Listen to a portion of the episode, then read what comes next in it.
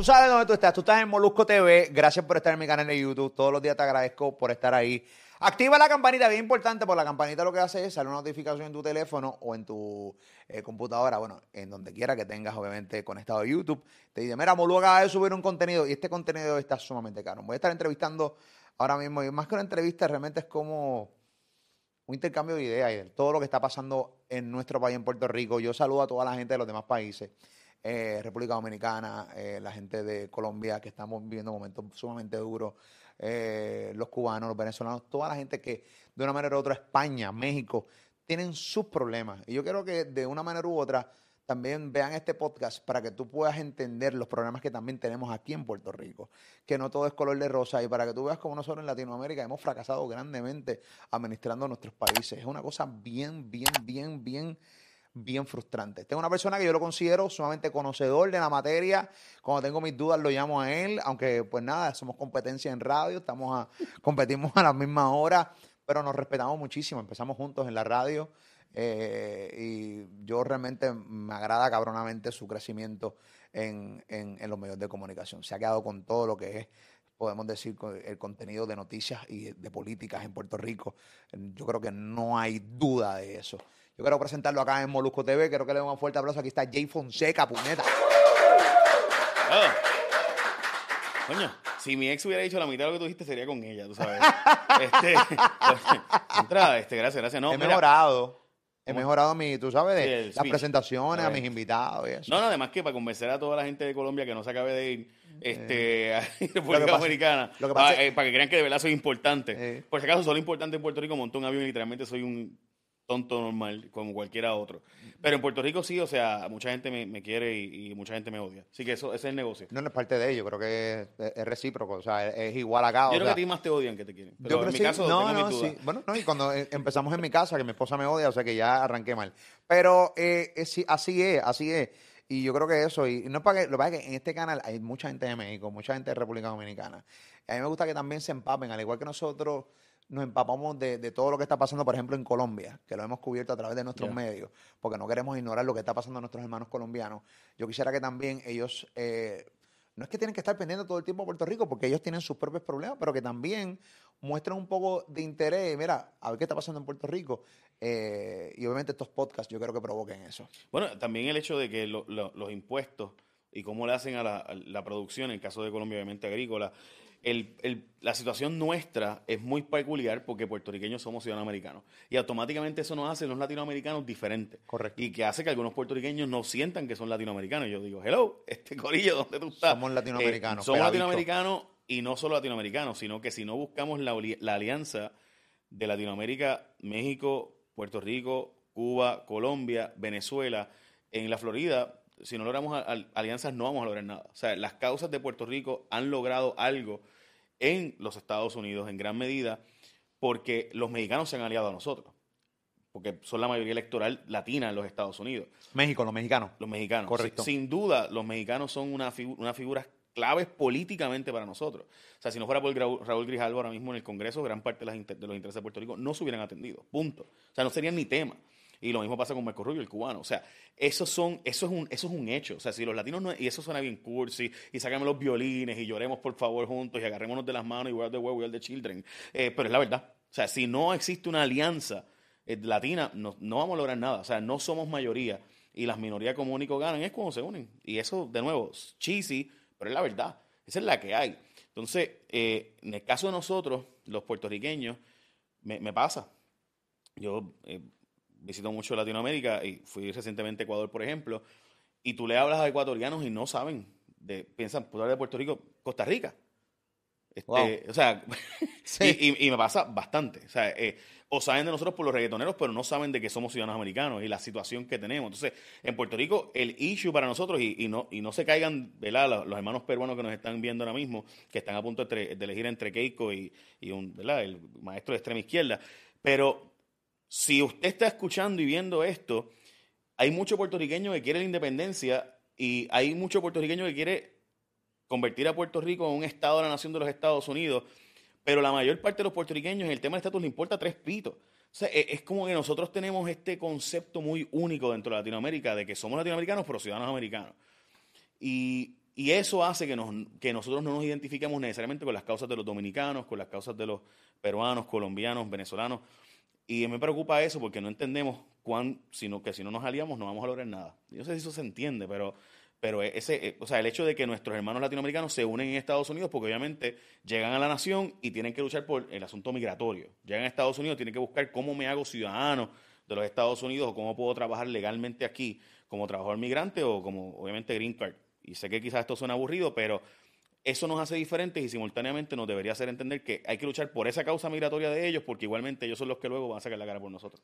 Hablando del estatus de, de Puerto Rico, la realidad eso es que es bien frustrante. Tienes toda la razón cuando dice que la mayoría de puertorriqueños eh, no es que no le importe, yo lo que entiendo es que como nos han cogido de pendejo tanto, tantas veces, eh, con estos referéndum fatulos, como el último que hubo, que solamente, y, es sumamente gracioso, es sumamente gracioso ver el, el partido que, que- que estaba provocando ¿no? este referéndum, como solamente un 3% de, fue a votar eh, solamente, y como ellos piden que realmente esto pues se avale en el Congreso de Estados Unidos, y como de repente hubo el referéndum de la uni- una unicameralidad, y como ellos dijeron que no había suficientes votos, pero para esto sí. Y es como, y esto la gente lo ve, la gente no es pendeja, la gente sabe que no va a pasar nada. La, gente no sabe, la gente sabe, le entiende que cuando el Congreso de los Estados Unidos diga, ahora es que es, entonces ahora la gente, y yo soy de los que creo que ganaría la estadía, pero, pero por pela. Bueno, si obligas al puertorriqueño a escoger entre estadidad o independencia, la estadidad va a ganar por pela. La pregunta es si nosotros entendemos lo que es la estadidad, que, que para mí es el gran problema de fondo. No entienden un carajo lo que es la estadidad. O sea- lo que entienden es que viene el PUA, lo que entienden es que viene un fucking cheque cada vez que realmente hay una emergencia. Para los que, Eso es lo que entienden. Para los que no sean boricuas o de Estados Unidos, pues el PUA es unos chavitos federales que han llegado gracias a que Biden Gracias aprobó por explicarlo. esos chavos, ¿no? Ese dinero este, para nosotros. Pero, pero planteándole esas ayudas económicas. Y que la gente tiene que entender que República Dominicana y en Colombia, en estos países, no ha habido ayudas como se le han dado al puertorriqueño. Y eso es una realidad. Y debido a eso, la gente entiende que estadidad es un es, es igual, o sea, la definición es dinero para mi bolsillo, sin hacer nada. Y, y realmente eso no es verdad. Y, y me parece importante plantearle a la gente que, por ejemplo, te voy a dar un ejemplo. La educación de Puerto Rico está pasando por su peor momento. Tenemos, es la primera vez ever, jamás en la historia de Puerto Rico había pasado que tenemos tantos estudiantes fracasando. Sin embargo, es cuando más fondos por estudiante tenemos. Así que ese concepto de que mientras más dinero tenemos, mejor nos va, no es verdad. Porque todo depende de si lo administras correctamente. Qué cosa más cabrona, O sea, todo depende de si tú, tú recibes el dinero y lo administras bien. Yo recuerdo Tenemos que... más fondos hoy. Bueno, por si- estudiante, coges porque el tenemos menos Restart, estudiantes. Si coges, si los fondos Restart, por ejemplo, que son fondos federales, si coges los fondos pandémicos, que obviamente para educación, si coges los fondos de los terremotos y de María, sin duda, por estudiante, tenemos más dinero que nunca jamás.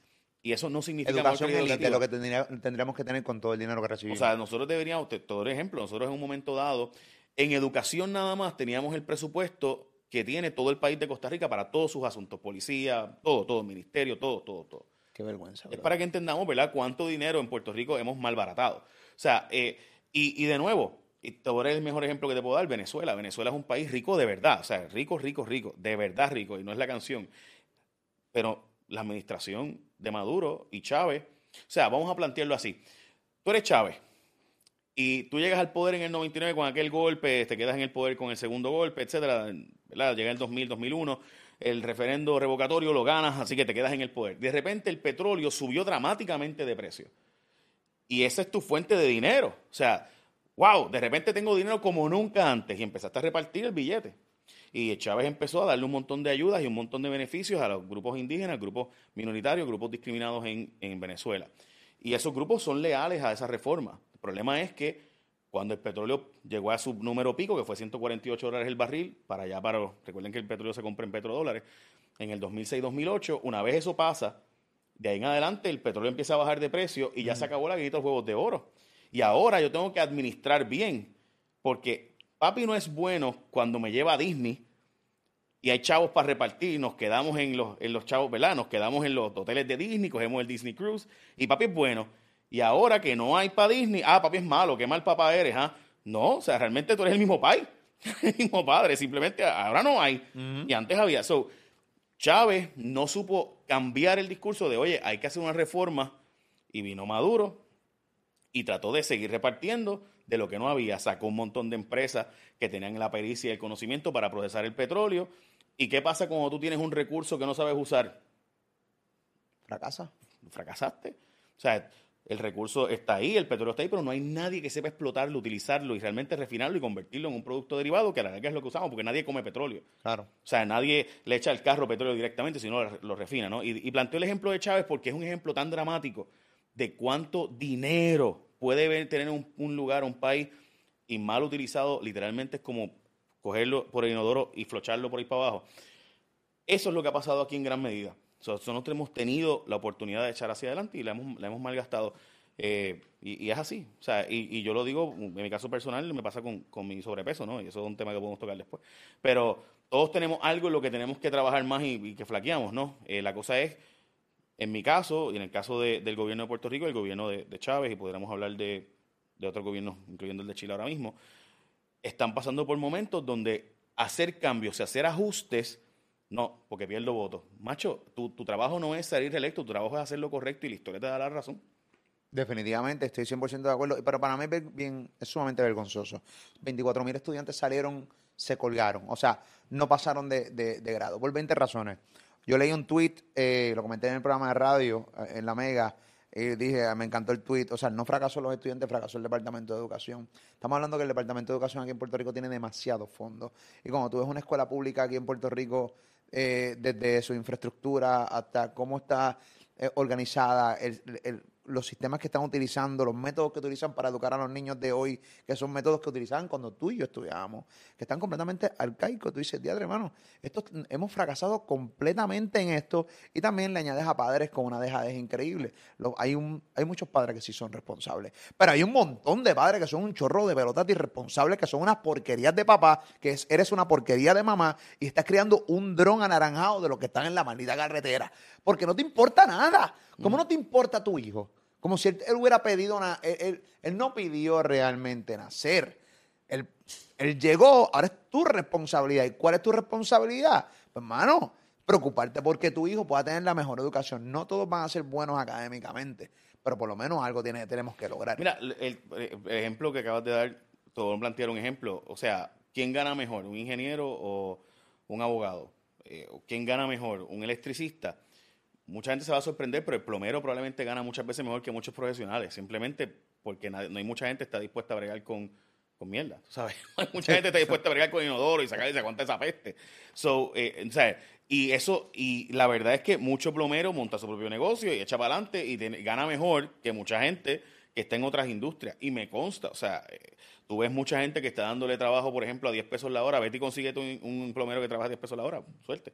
Este, y planteo ese ejemplo porque hay un montón de trabajos que son trabajos vocacionales que deberíamos estar fomentando y que nuestra economía no está haciendo ni promoviendo porque todo el mundo quiere ser abogado. Eh, y por si acaso yo soy abogado, nada en contra de los abogados, nada más que son los que han dañado el mundo. Eh, pero, este, o sea, pero ciertamente hay que buscar la manera de fomentar esos trabajos. Y te puedo, te voy a dar un ejemplo. Eh, el coding. O sea, ahora mismo todo el mundo sabe que el futuro es aprender las bases del lenguaje. O sea, tú hablar hoy día, lo, que para nuestra generación millennial fue aprender a hablar inglés, eh, es aprender a escribir en código, en C++, en, o sea, eh, en fin, hay un montón. Pero hay que buscar aprender Python. O sea, entonces, si en tu escuela no te están enseñando a escribir código, pues no te están enseñando a hablar el lenguaje del futuro. O sea, y, eso, y eso suena, ¿verdad? Como que, eh, como que diablos está hablando este tipo. Bueno, pues es que esos son los trabajos del futuro. O sea, ahora mismo, Estados Unidos, por darte un ejemplo, porque también hablamos como si fuera Puerto Rico el único lugar. Ahora mismo hay 8.4 millones de job postings en Estados Unidos. O sea, gente buscando empleado y no consigue empleado. Eso está pasando hoy. No sé en qué fecha esto va a salir, pero en fin, estamos a 2 de junio. Y hoy hay en Estados Unidos 8 millones de puestos de trabajo que no hay nadie dispuesto a trabajarlo porque es mejor coger el PUA, porque es mejor eh, utilizar los fondos federales, o sea, porque es mejor utilizar, eh, vivir de, de desempleo o págame en cash. O sea, eso está pasando en este momento. O sea, yo, yo literalmente puedo ver, decirte la cantidad de gente que te dice, Culebra, para los que no son de Puerto Rico, es una isla eh, preciosa, un paraíso Increíble. un paraíso, punto, que es un lugar, ¿verdad?, turístico en Puerto Rico bastante virgen. Eh, y si usted va allí, no, búsquese, ahora mismo hay un restaurante, un restaurante operando. Y pregunté, diablo, ¿pero y por qué? Porque ese único restaurante, que es Mamacita, saludo, eh, tiene que traer los trabajadores de Fajardo y de la Isla Grande porque no consigue trabajadores. Se tiene que pagarle la estadía en el hotel para poder conseguir mesero y cocinero. Increíble. porque no conseguimos trabajadores. Porque simplemente pues me- quedo mejor en mi casa, salgo mejor. El restaurante aquí en Puerto Rico, que estaba buscando mesero, Ujú, le subieron a 9 pesos la hora y más te voy a pagar la mitad del teléfono, 50 dólares del teléfono. O sea, mira, mira, mira lo que ha tenido que llegar empresas aquí en Puerto Rico para que la gente quiera ir a trabajar. La gente no quiere trabajar y a mí me cuesta mucho. Para mí está bien cabrón el hecho de que tú no, que tu aspiración en la vida sea recibir un cheque. Eso está bien cabrón porque, o sea, Te voy a decir porque yo difiero de ti. Y, y no, no, y, a, a No, mí, no, te voy a decir porque yo difiero. Si No, tú, sí. no importa el país del mundo que, que sea, desde Japón, que es el país que más trabaja en el mundo, y México, son los dos países que más trabajan en el mundo, todos los estudios de The Economist y de, de- de Intelligence Unit eh, lo, lo muestran. Si tú le das un incentivo a la gente y le dices a la gente, sales mejor quedándote en tu casa que trabajando, sales mejor en una economía informal que formal. No en una generación, ni dos generaciones, pero en tres generaciones tú destruyes la fuerza obrera. Porque es que, es que si me es más negocio quedarme en mi casa o buscar alternativas que seguir trabajando, va a llegar un momento en que ese espíritu... O sea, el puertorriqueño... en que- y, y vamos a plantear esto. Sí, pero- el pero- trabajo que hoy día hacen los hermanos mexicanos, que son trabajadores migrantes, que van a Indiana a recoger las cosechas, lo hacíamos los boricuas en los 40. Los boricuas llegan a Estados Unidos después de la invasión de Estados Unidos a Puerto Rico en el 1898. Y lo primero que hacemos es, porque en ese año, para acabar de chavar, después de la invasión, llega aquel famoso huracán, llegan dos huracanes en cuestión de cinco años. Y esos huracanes fueron tan y tan dramáticamente devastadores para nosotros que se llevaron puertorriqueños para Hawái. Esa gran, eh, ¿cómo llegó el coquí a Hawái? ¿Verdad? El coquí es un animalito, una, como una rana puertorriqueña, para aquellos que no, no sepan. Llega a Hawái y en Hawái están matándolos como locos porque, porque no dejan dormir a la gente. Pues, pues llegaron allá en el 1899, cuando se llevaron montones de migrantes puertorriqueños en barco que iban de aquí a Mississippi y de Mississippi iban allá en tren hasta California y después de allá volvían a otro barco a llegar a Hawái a trabajar. Los puertorriqueños éramos los que llevaban a trabajar, a, hacer- a buscar los, los famosos palitos, hermano, los arbolitos. Si usted, de los, usted tiene 50 años o más, sabe de lo que estoy hablando. Se llevaban en las guaguas aéreas los puertorriqueños a trabajar a New York y a Connecticut y a recoger tomate. Mi abuelo recogió tomate. Mi abuelo fue a recoger, a sacar arbolitos de Navidad en la época donde los trabajadores puertorriqueños nos montaban una guagua aérea, que literalmente le dicen la guagua aérea porque era un avión sin asiento. Y tú te sentabas en una sillita equivalente a silla de playa hoy día. Sentabas allí y a Dios que reparta suerte por ahí para arriba. Y cuando aterricemos a trabajar todo el mundo a las de las 3 de la mañana. Ese era el puertorriqueño. Y de repente en 1975 llegaron los cupones. O sea, llegaron las asistencias donde para comprar alimentos. Y poco a poco le aplicaron a Puerto Rico el salario mínimo, 10 años después. Llegaron ayudas federales llamadas 936, 1976. Y eso fue provocando que poco a poco las ayudas eran más que trabajar. Por tanto, si, me- si el sueldo me iba a hacer menos atractivo trabajar que las ayudas de residencial público, plan 8, etcétera. O sea, Molusco, para terminar, hay un estudio en el Brookings Institute del 2006 que plantea que el puertorriqueño promedio, para que valga la pena trabajar, tiene que ganar 13 pesos la hora o más, 13 dólares la hora o más. Porque si ganas menos de eso, no vale la pena. Tú y yo trabajamos a 5.15 la hora, cabrón. O sea, tú- ¿cu- ¿cuántas veces tú y yo trabajamos? Porque esa es la que, o sea, ¿valía la pena trabajar? ¿Hacíamos dinero? No, era porque íbamos con nuestros viejos.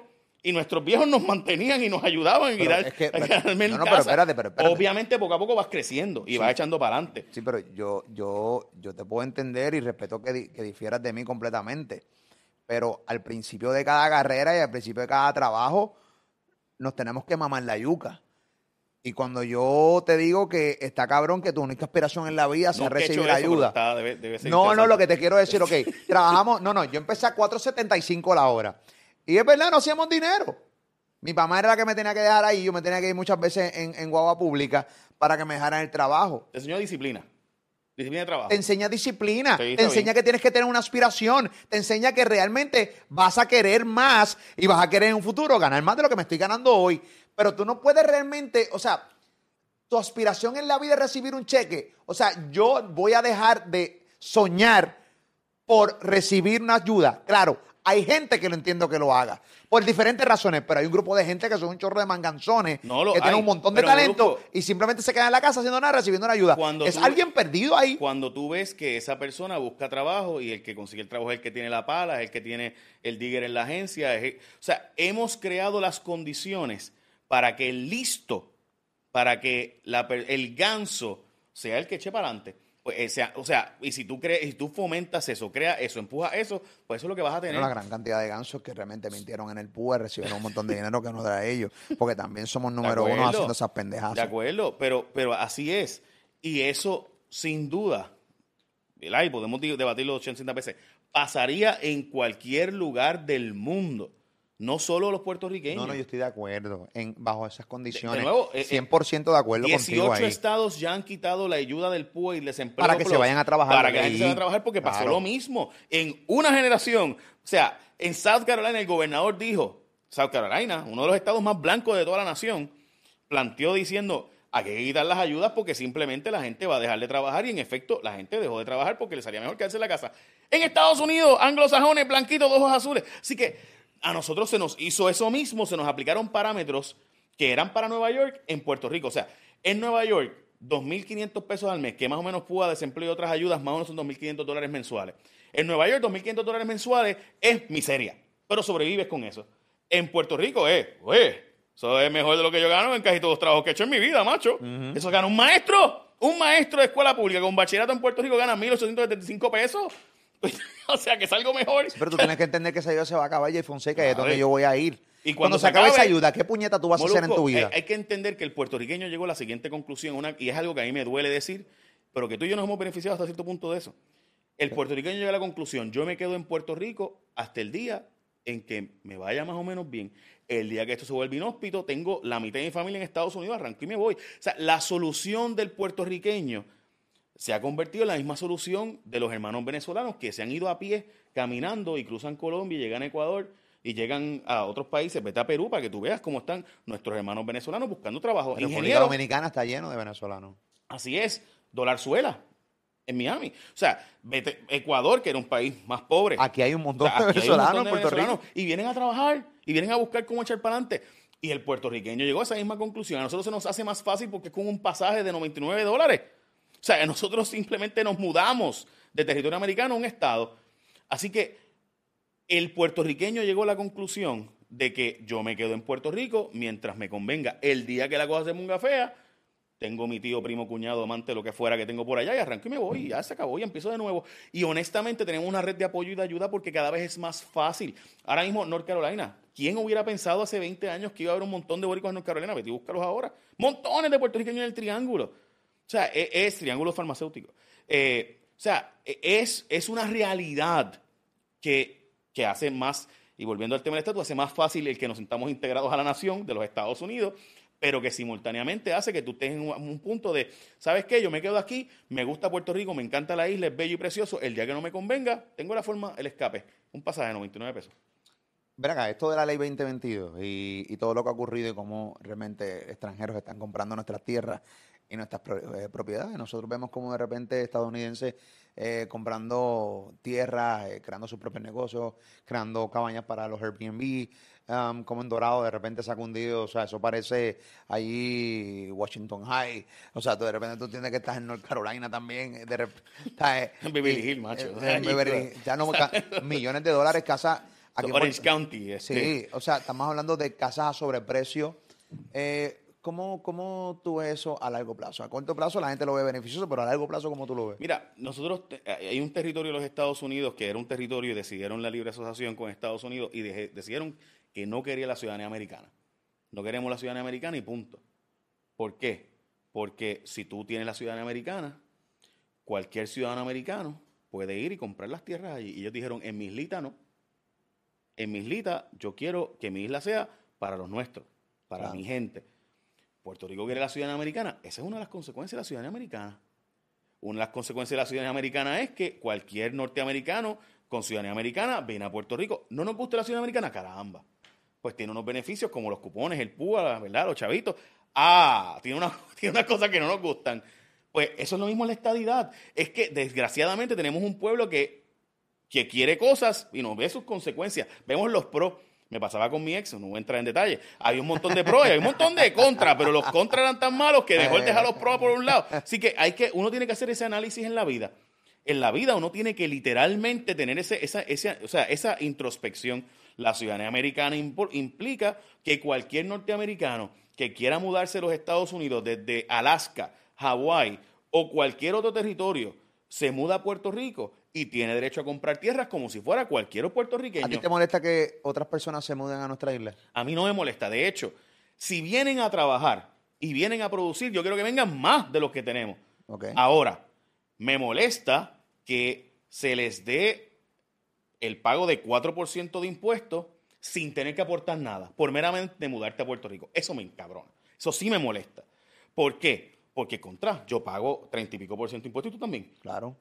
Y esa es la que hay. Y no podemos. Y, y ahí, O y- sea- y ahí era donde quería llevarte. O sea, me encabrona grandemente y personas que trabajamos duro con cojones, que aquí nosotros salimos de nuestros programas de radio y estamos aquí creando contenido porque nos gusta. Pues Sí. esta, esta pendeja nos gusta. Tampoco vamos a decir, diablo, estoy cargando cemento. No, pero es mentira. trabajo. Pero es trabajo.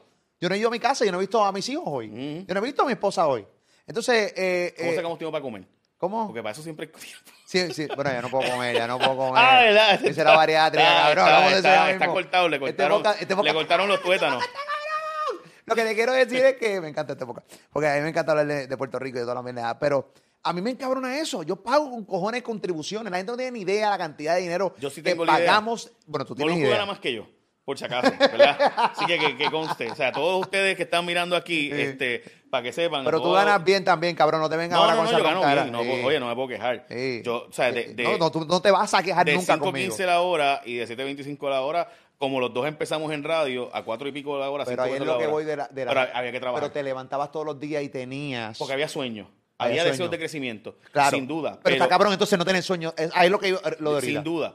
Si usted está viendo esto y usted va a decir, y usted, o sea, eso de never give up, nunca te rindas, mi planteamiento es de verdad no te rindas, pero tienes que seguir moviéndote. O sea, no te rindas quedando en tu casa jugando PlayStation, nada malo jugar Fortnite, a mí me encanta, mi hija juega, le mete bien duro, pero este no puedes todo en la vida hacer eso. O sea, todo en la vida, y por si acaso, si te vas a dedicar a eso, pues chévere, son otros 20 pesos, pero tienes que buscar la La gente forma de- ganando mucho dinero haciendo no, gaming. no, no, fíjate. Sí, pero es, es depende. O sea, si lo haces simplemente por variar. En un, en un torneo. No, si lo haces de repente porque si lo haces de repente por crear una industria y por realmente hacer tu plataforma, pues está bien maravilloso. Sí, sí. Pero hacerlo por simplemente quedarte en tu casa haciendo una No, yo odio a la gente que juega por Twitch porque le tengo una envidia terrible. Este, pero, pero, pero nada, este, ok, volviendo atrás. Mi planteamiento no es que no hagas algo que era por entretenimiento y de repente te diste cuenta que eres bueno y puedes competir y ganar dinero. Claro. Métele mano, o sea, métele.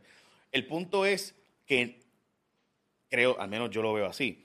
Yo creo que en Puerto Rico hemos llegado al punto en el que solo aplaudimos a aquellos que se hacen famosos o influencers y a mí me preocupa muchísimo, cada vez más, que nosotros no vemos la cantidad de puertorriqueños que trabajan, por ejemplo, en el IC, en el aparato de inteligencia de los Estados Unidos. Ingenieros de Mayagüez se los llevan todos los años para NSA, para la CIA. Montones de puertorriqueños están trabajando ahora mismo en la oficina de patentes de los Estados Unidos, la oficina de patentes más importante del mundo.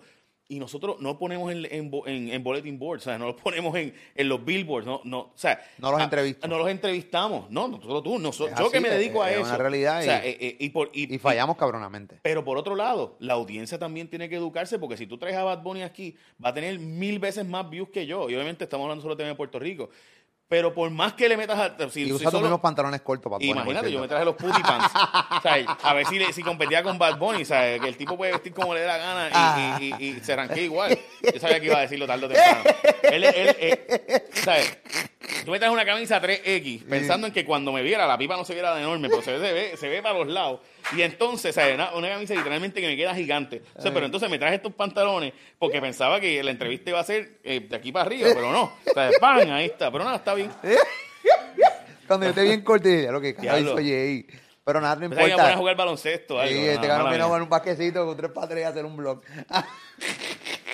no, pero no importa. A mí, básicamente, lo que estás diciendo de tu inteligencia hace que la gente se olvide de tus pantalones cortos. Mira, permíteme, vamos a, hablar, vamos a hablarle un poco de obesidad, porque yo, yo los otros días, eh, o sea, eh, vi lo que hiciste y te felicito, mano, porque en Puerto Rico, y no sé si pasa afuera también, pero me imagino que sí, si tú te haces la bariátrica, es como que, ah, Sí te eso no es trampa. rebajar de verdad. Y te trampa. Ah, Eso no es rebajar de verdad. O sea, yo, mano, o sea, me consta que los dos hemos rebajado y aumentado, y ya, ya lo llevamos todo ese tiempo, de verdad. Sí. Hablo, mano, que mucho tú hablas, caballo. ¿Qué quiere, cabrón? Sí, yo te saludé, yo te saludé, fui al baño, me rasqué la espalda y Virito estaba hablando, cabrón. Bueno, menos mal que fue la espalda. Este, ok, pues, o sea, para mí, al menos, el, el- el punto de, de- eso no es hacer trampa. O sea, llega un momento en que, y por si acaso yo lo estoy pensando, o sea, no, no, no, lo, no lo he decidido, no es una decisión ya tomada, pero es muy probable que lo haga. Porque los dos hemos bajado y subido de peso dramáticamente. O sea, antes de la pandemia yo estaba 60 libras más abajo. Yo aumenté 50 y pico de libras No, bueno, yo también. 60, sea, yo 63, y- 64 libras yo me y, y entonces llegó un punto en que, mano, me, me frustra porque es como que es tan fácil volver a aumentar todo lo que bajaste y es como una maldita droga. O sea, la gente que es adicta a la cocaína, yo la entiendo, y a la heroína y todas esas drogas, porque yo sé que tú has tratado de salir de eso, yo sé que tú has tratado de dejarlo, me refiero a las drogas, ¿no? Y, no, y, termina volviendo a caer, y te digo, sigue intentándolo, sigue metiéndole mano.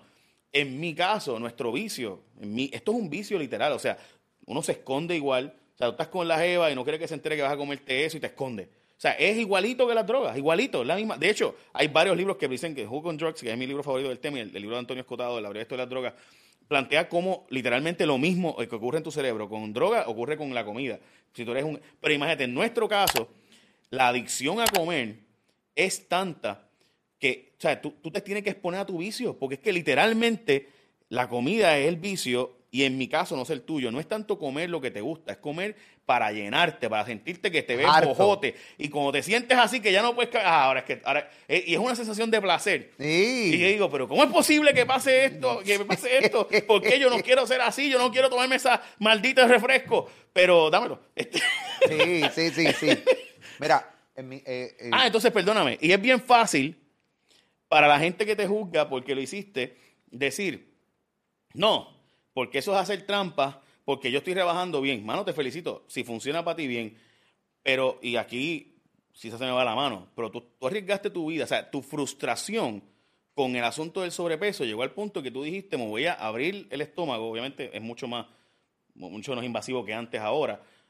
Pero voy a meter mano y voy a atreverme a pasar los sacrificios que yo se los vómito, no me lo tienes que contar, porque yo he leído este tema ocho mil veces. no he vomitado ni una vez. Ni una vez. Ni una vez pues me dale gracias, pues has comido bien, pues ya está haciendo el trabajo. Sí, estoy haciendo las cosas como son. Pero lo que te puedo hablar, estoy 100% de acuerdo contigo. Entiendo 100% las frustraciones de la obesidad. Sí, uno se esconde, de, en el caso de mí me escondía de mi esposa. Yo de repente le decía a mi esposa, mami, voy por ahí que tengo una reunión en la emisora. Y le mentía. Y me paraba en un fast food antes de llegar a mi casa y allí me compraba 20 nuggets, eh, un hamburger y una batida de, de- de lo que fuera. Llegaba a casa, no, llegaba a casa así, gigante. Y de repente, si mi esposa había cocinado algo, picaba. Entonces, estamos hablando de que eh, eh, es sumamente frustrante. Y decidí hacerme la bariátrica por eso mismo. Y yo te preguntaba, oye, ¿y, y cómo tú y cómo tú has engordado? ¿Estás comiendo un poquito en No, no, casa? no, y no, yo la escuchaba, pero es que él casi no come aquí. es que, oye, él casi no come aquí, no, aquí no, afuera, es que como, papi, yo salía de la emisora y hay unos chinos, que después no te voy a decir cuáles son, pero hay unos chinos que están cerca de la emisora y de repente yo me inventaba que tenía algo, me paraban los chinos solos y me compraba una combinación de lo que fuera, con egg roll, refresco. Y, mano, eso es veneno. Entonces yo dije, yo no quiero seguir así porque, cabrón, no, nosotros ya tenemos, somos cuarentones, no vamos para joven, vamos para viejo. Y está, cabrón. El que diga que realmente estamos haciendo trampa, mira, mano, llámenlo como usted quiera. Al final del día, yo lo que quiero tener resultados, yo no quiero tener diabetes, yo no quiero tener esa mierda. Y yo sé que tú eres diabético. O sea, en el caso tuyo es más extremo todavía. Eh, y si cuando tomes la decisión que yo no me voy a convertir como la típica evangélica que era eh, que, que, que era que tenía falditas cortas toda su vida y de la noche a la mañana era evangélica y critica la vida de todo el mundo. No, yo no soy el típico eso. ¿no? Yo, el día que tú quieras hablar, lo vamos a hablar y te voy a decir la que hay. Yo me siento cabrón. Yo he rebajado casi 40 libras, 40 libras ya en un mes y me siento muy bien. Y, mano, es salud. Jay, es Mira, salud. te, te voy a decir un poco, este, para que la gente entienda cuán complicado es esto, voy a contarle algo que una vez te conté a ti, no sé si, lo, si te lo he contado a ti al aire, pero una vez te lo conté a ti. Y esto es algo que estoy seguro que mucha gente no lo va a creer, pero estos son, estos son los hechos, estos son los datos. Yo fui a Las Vegas y me llevé a mi jeva y había dos panas con nosotros. ¿Te la comiste? A la que era mi jeva. A la ese jeva. No, pero ¿en qué- ¿de qué manera? Eh, te voy a- te- ¿sabes, por qué me- ¿sabes, por qué, ¿Sabes por qué es gracioso este, el asunto? Porque yo le prometí al papá, porque pues, el papá era conservador, y yo le prometí al papá que no íbamos a dormir juntos. Y rentamos dos cuartos aparte, no te voy a entrar en más detalles. No. Sí, no te voy a entrar en más detalles, pero... Pero este- cabrón, a ti te pasan una cosa tan horrible. no sé qué. Mano, pero es Obviamente que- hubo un cuarto que no lo usaron, pero nada. Sí, no se usó el cuarto. Los dos se usaron. Este, este, pues nada, pues la cosa es que vamos, va- va- estos dos panas me invitan y, y mi jeva, para que tú veas lo pendejo que yo soy. ¿Qué estoy hablando malo? Este, que a que yo rato hablando más malo que yo. Jay Fonseca hablaba más malo que yo en este- este Este, ok, pues nada, para que veas lo imbécil que soy, estos dos panas me invitan para ir a Las Vegas porque hay un show que queríamos ir a ver, en fin. Y yo le digo a la mi jeva, le digo, mira, para que vayas conmigo, y ella me dice, eh, no, yo tengo que ir. Y yo, pues bien, pues vamos, voy a hacer nada malo, pues vente, vamos, y arrancamos, nos vamos, bla, bla. En, el, eh, en, en frente al wing hay un all you can eat sushi. Y yo soy loco con all you can eat sushi. O sea, eh, eh, o sea, todo lo que tú puedas comer de sushi, macho. Oh. o sea, ok, ok. Diablo. Exacto. Ese, fue el, feeling. Ah. Pero yo no, ella, ella, ella estaba en, muer- pero por el techo con mi obesidad. Pero, pero que no, tiene que correr bajar, qué sé. Wow. O sea, ella era, ella era maratonista y corría, bueno, en fin, todo lo que te puedes imaginar. Una O sea, cabrona A mí no me, no me ha ido mal, no me ha ido mal. Este, hay muchachas que tienen malos gustos y pues yo no, no, no, no, me- no, no, no me ha ido mal. Ok. Y ella va conmigo. Y yo voy a, yo quería ir a la sushi, pero no podía ella saberlo. So ella me dijo, me voy a bañar. Este es el momento. Mira, este, no, me voy a bañar. escapaste, Eh, cabrón. no, me escapé, chécate. Me escapé bien brutal. Me voy, brother, yo estoy en el Organi Sushi y lo que yo tenía, ponte que ya se fuera a bañar, 20, 25 minutos, 30 minutos, se pasara el blower, lo que fuera.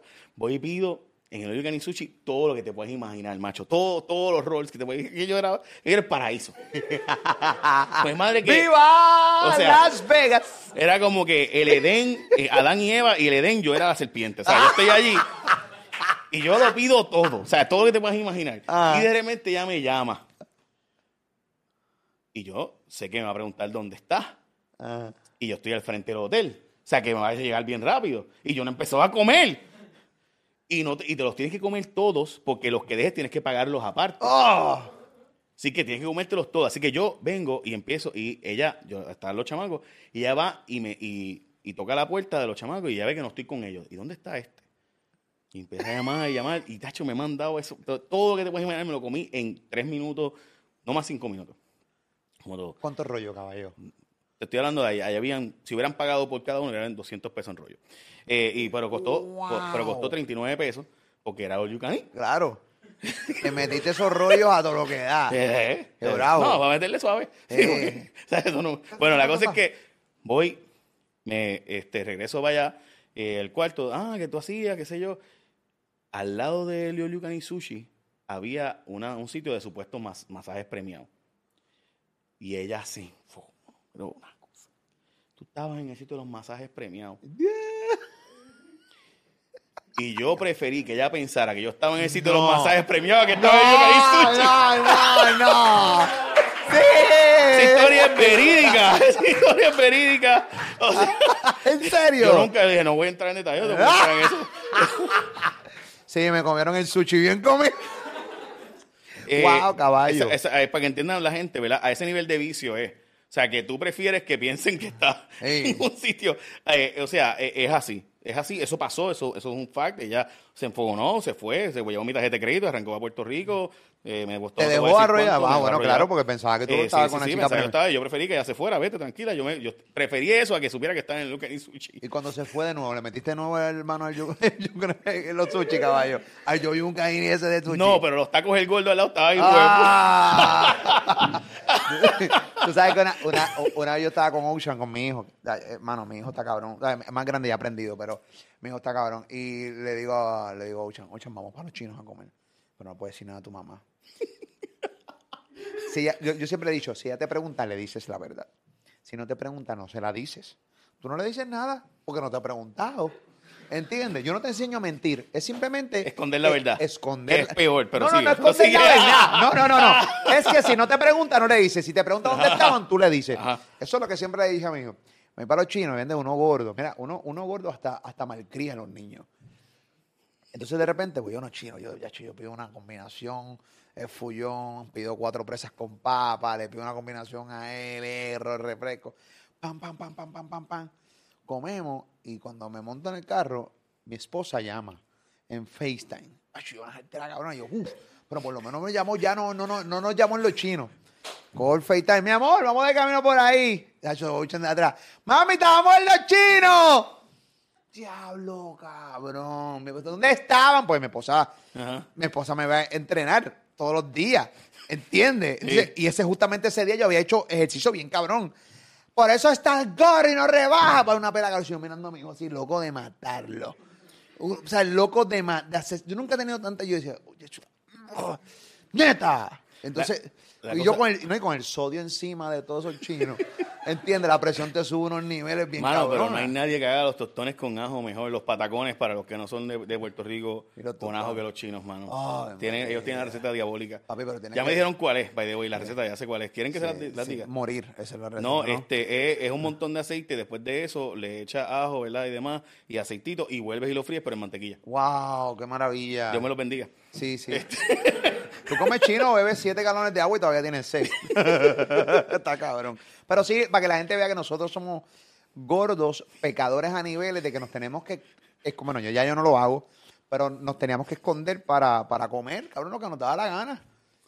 Sí, y, y en mi caso, este, la- la- las consecuencias han sido bastante malas en mi vida. Yo tú decidiste que tu novia pensara que tú estuviste con una escort. Yo no le hice, o sea, era- eran masajes, yo no sabía si eran premios de verdad, pero prefería que pensaba que estaba dando un masaje allí a que a que sí, que estaba en el sushi. Eh. Bueno, pero comete todo sushi para ti realmente fue una satisfacción a niveles de llegar al clímax. Me costaron bien caro. Ah. Este, sí. Pero nada, en fin, o sea, sí es un vicio, o sea, sí es algo, o sea, y, pero es un vicio que hay que entender algo. Es un vicio al que tú tienes que exponerte todos los días porque tú tienes que alimentarte. So, piensa que tú eres adicto a la cocaína y tienes que bregar con la cocaína todos los días con tus manos. Horrible. Todos los días tienes que tocarla, todos No, los no, días y tienes yo que olerla. comer y sabiendo que lo estoy haciendo mal y sigo y no puedo parar. No, no, es que literalmente hay un, hay un libro que habla de, de esto, de Power of Habit, habla, explica bastante qué es lo que pasa en nuestro cerebro. Y el, el libro plantea que hay unas cicatrices, obviamente muy microscópicas, solamente se pueden ver con ciertos procedimientos, que tu cuerpo, que tu cerebro quiere hacer las cosas rápidas, eh, porque tenemos una- un cerebro de, de cazador todavía, eh, con un cuerpo de, la era agrícola, eso, el que lee el libro lo entiende, eh, y plantea, especialmente Sapiens, lo- lo- habla de esto bastante en detalle, eh, y cuando tú buscas tu cerebro, tu cerebro está literalmente marcado y va a buscar eso de nuevo. O sea, así que, aunque tú te hayas hecho la bariátrica, Correcto. es, hay un riesgo grande de volver si no haces un hábito real y una consciente de que, de que esto es de por vida. Sí, la bariátrica no es, no, la bariátrica no es vas a ser flaco, punto y se acabó y no vas a virar un para atrás. Sí, esto es una ayuda que te están dando. Tú tienes el estómago pequeño, pero si tú decides mañana empezar a comer el garete de nuevo, a estirar, eso es un músculo, eso va a estirar para atrás, va a engordar para atrás. Hay un montón de gente que se ha hecho la bariátrica y ha vuelto para atrás. Ahora realmente está en tipo que no te operan el cerebro, te operan el estómago. Ahora que hay que bregar esa pendeja. Y yo no dejo de pensar en pollitos empanados. Dios te bendiga, hermano. Estaremos orando por ti en la ¿Qué iglesia. comiste antes de venir para acá? No conocido nada todavía. No, no he comido todavía. ¿Y qué piensas comer hoy? eh, pues mira, te, te voy a decir, hoy, hoy empecé una dieta keto porque dije, Molusco no sabe mejor que yo en los próximos seis meses. sé que en este video yo lo voy a usar para inspirarme y decir, cuando vea a Molusco flaquito, yo tengo que estar ahí. Ok, ok. Así que, eh, no, no, no, no, voy- no, no, no voy a comer ya hoy, pero, pero mañana sí. Mira, vamos a hablar un poquito de, de, de- Luma. A mí, de Luma y de, de la UDIER y, y todo lo que está pasando. Eh, del, del, del paro que están organizando y toda la cosa. A mí me parece que, bueno, quiero primero escuchar tu opinión con lo del contrato de Luma. Creo que la gente, una vez más, algo que me dijiste fuera de micrófono, y quiero que también profundices con esto, de eso, que la gente cada día le importa menos el trabajo, por ejemplo, que hacen tipos como tú, de investigación, fiscalización. Ustedes se exponen a unas cosas bien cabronas, ustedes se exponen a amenazas, y es así. Y yo creo que la gente no valora eso, uno, y no realmente no tiene la. O sea, no, no les importa. Eh, en el caso de lo de Luma, yo he notado tantas brutalidades a través de las redes sociales de la gente. La gente piensa que Luma es esta compañía que va a venir a poner postes de Swarovski eh, y cables eh, de oro y que en su casa van a tener una planta eléctrica y que nunca se va a ir la luz.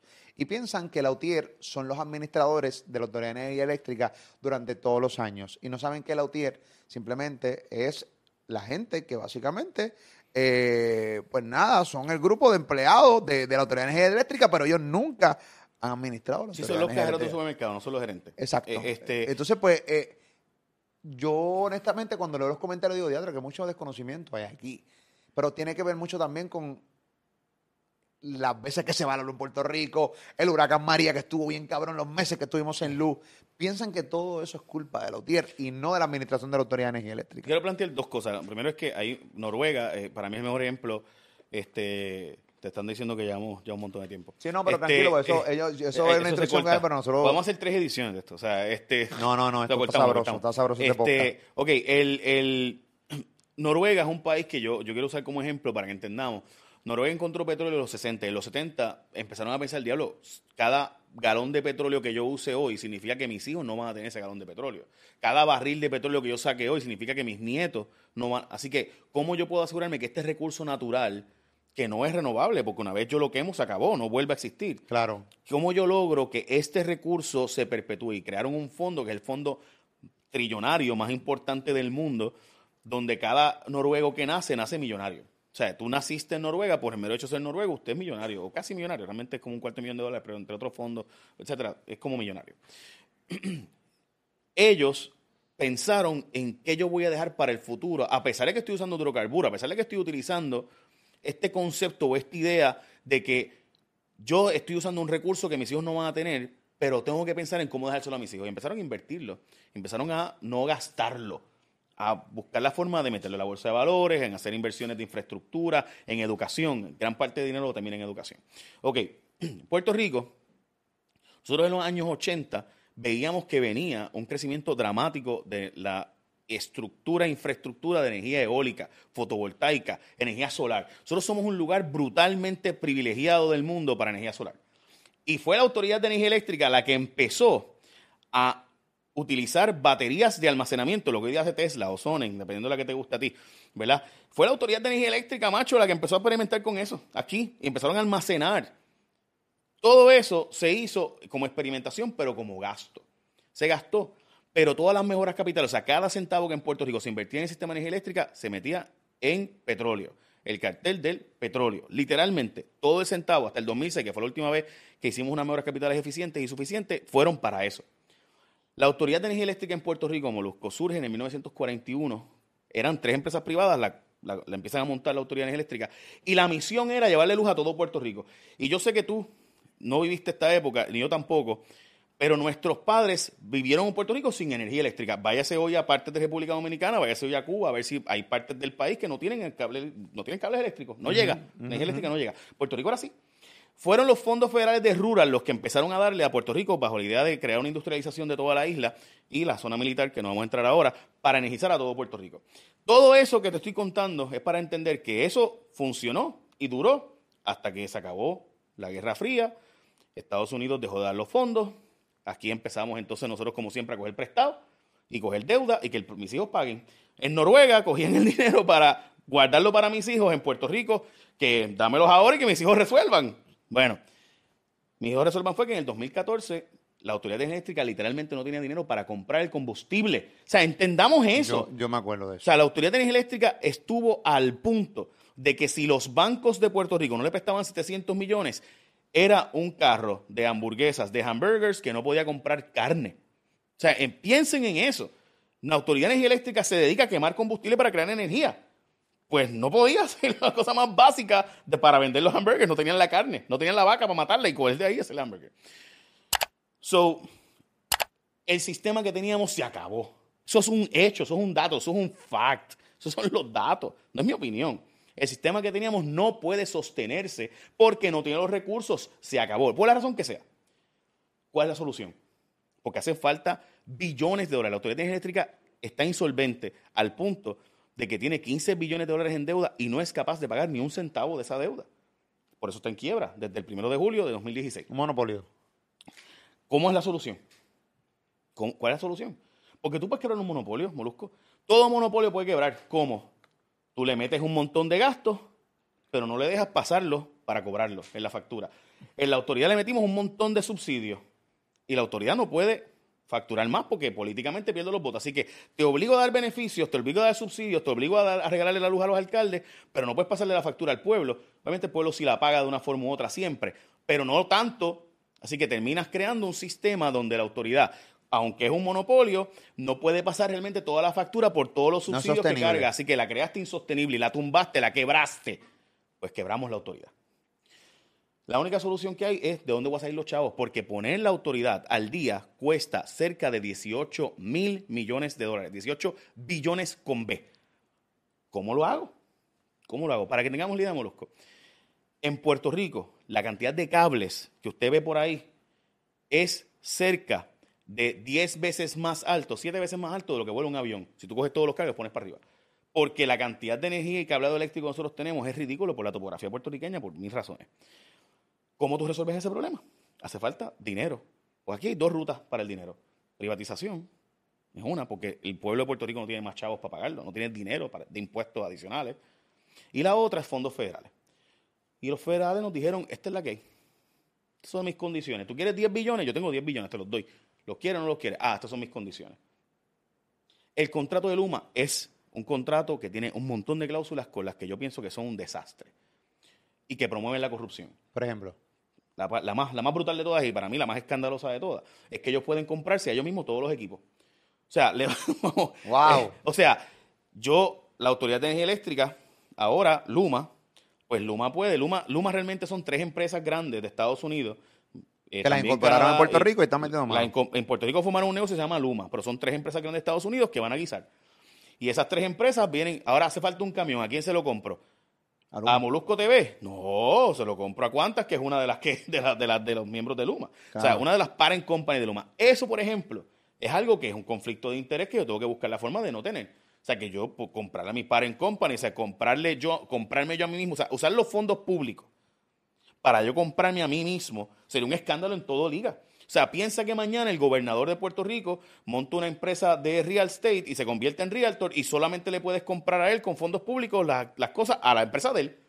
¿Verdad que eso sería como que el escándalo? No, más no, es un escándalo. Es un escándalo, ¿verdad? Ahí Pues, para, para, para, piquetear. Correcto. Pues Luma es eso. O sea, Luma puede hacer eso mañana. Eso es una cláusula que es terrible. Otra cláusula, ellos están pidiendo tener total, absoluta y completa inmunidad. ¿Qué es eso de inmunidad? Ellos están planteando que si hay un acto negligente, ordinario, craso o intencional, no se les pueda demandar a ellos. Básicamente, si pasa algún desastre o alguna cosa que provoque que algún daño y muere gente y qué sé yo, no puedes demandar.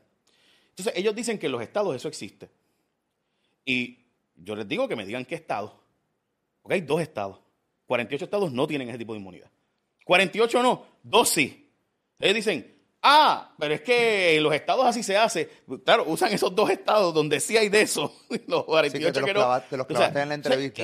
y, y- y, mano, y te lo agradezco, pero simultáneamente te digo, para mí es frustrante porque el pueblo está indiferente porque yo he llegado a la conclusión, quizás me equivoco, de que todo el mundo está en las de, mano, mañana la cosa se pone mala, la luz está muy cara, no cuento buen trabajo, un avión y me voy. Y no tenemos un pueblo que esté dispuesto a luchar permanente y consistentemente, como hicieron los hermanos colombianos, ¿verdad? Que ganaron en su. Bueno, falta mucho todavía, pero ciertamente han ganado gran parte de la batalla. O sea que la desesperación del gobierno es, es tan grande a niveles, porque obviamente este contrato lo firmó la administración Rosselló, pero eh, estamos hablando de que la desesperación es tal que tú firmar un contrato como este con unas cláusulas tan absurdas como esta es una desesperación, o sea, es, es la única salida entonces que, se- que- que el gobierno le veía en Yo- aquel momento. Yo no veo, o sea, yo creo que aquí hay unos intereses, o sea, sin duda unos cabilderos que están ahí. unas Aquí hay, un empresas cabildero, americanas. aquí hay unos Aquí- cabilderos que aquí- ganaron un huevo de billete con un este dineral. contrato, o sea, no hay un duda. montón de gente de Estados Unidos que está haciendo un billete con esto, o sea, esto es así, y, y hay de eso siempre. La pregunta es, ¿hay una mejor alternativa ahora mismo? O sea, ¿hay un mejor, una, mu- una forma donde vamos a conseguir ese dinero y que tengamos esos 16 mil millones de dólares que se nos hace falta? Yo no la veo. Que no sea con una empresa privada o con un ente privado que administre los fondos federales. Porque los federales lo que dijeron fue, los yo no sé si tú has ido a Harry Potter. ¿Alguna vez te trataste de montar en Harry Potter? En Eh, Universal. y claro, Pues me yo monté, tra- me monté. Pues yo no, porque no cabía. Entonces, este, yo llegué allí y, y me fueron y trataron y, y llegó un punto, mira, Es no, no frustrante podemos. cuando dos empleados de... de- a, mí, a mí me ha pasado que dos empleados empiezan, Hey, sí, eh, eh, eh", y dan dos, dos tipos cerrándome la mierda esa. Es frustrante, pero Pues, no eh, en volverlo mi caso lo intentaron y ¿sabes? Yo, yo dije, ok, forget about it. No me monto.